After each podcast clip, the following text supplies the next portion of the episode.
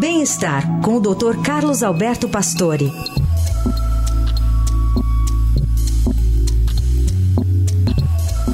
Tudo bem, doutor Pastore? Bom dia. Bom dia, Carol. Bom dia, Heisen. Bom dia. Bom dia, ouvintes. Doutor, a inteligência artificial, quanto ela pode acabar, por exemplo, com consultórios médicos ou diminuir a presença desse, desse médico em carne e osso para atender os pacientes? É, as tentativas são grandes. Eu acredito que tudo isso que vem vai assim só trazer mais informação para o médico. Mas essa startup americana, com sede em São Francisco, ela sugeriu que talvez não houvesse necessidade de consultórios médicos. Eles sugerem é, fazer uma migração lenta e gradual do médico enfermeiro por um hardware e um software.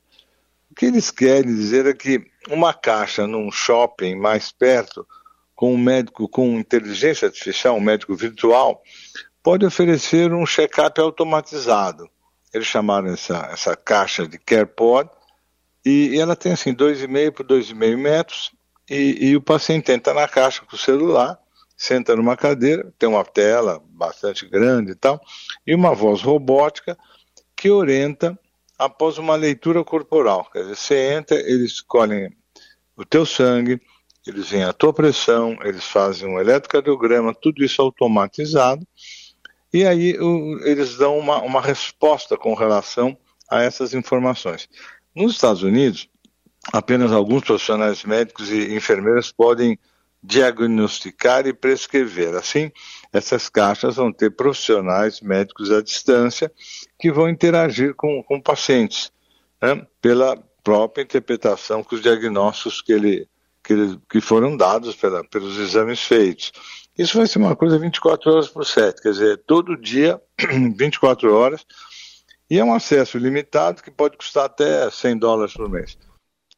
Essa caixa vai ser colocada em vários estados americanos, em escritórios e shoppings, né, vão distribuir para vários locais, está patrocinado por várias companhias importantes, inclusive pelas companhias do, do Musk, da Elon Musk. Quer dizer, é, é uma novidade e para mim ainda isso tudo é muito interessante, mas eu acho que a inteligência artificial só vai facilitar a vida do médico, e o médico vai ter que estar sempre envolvido nisso. É, se, se atualizando, né, e usando dessas informações que estão chegando. Muito bem. Doutor Pastore, obrigada por hoje. Boa semana. Boa semana.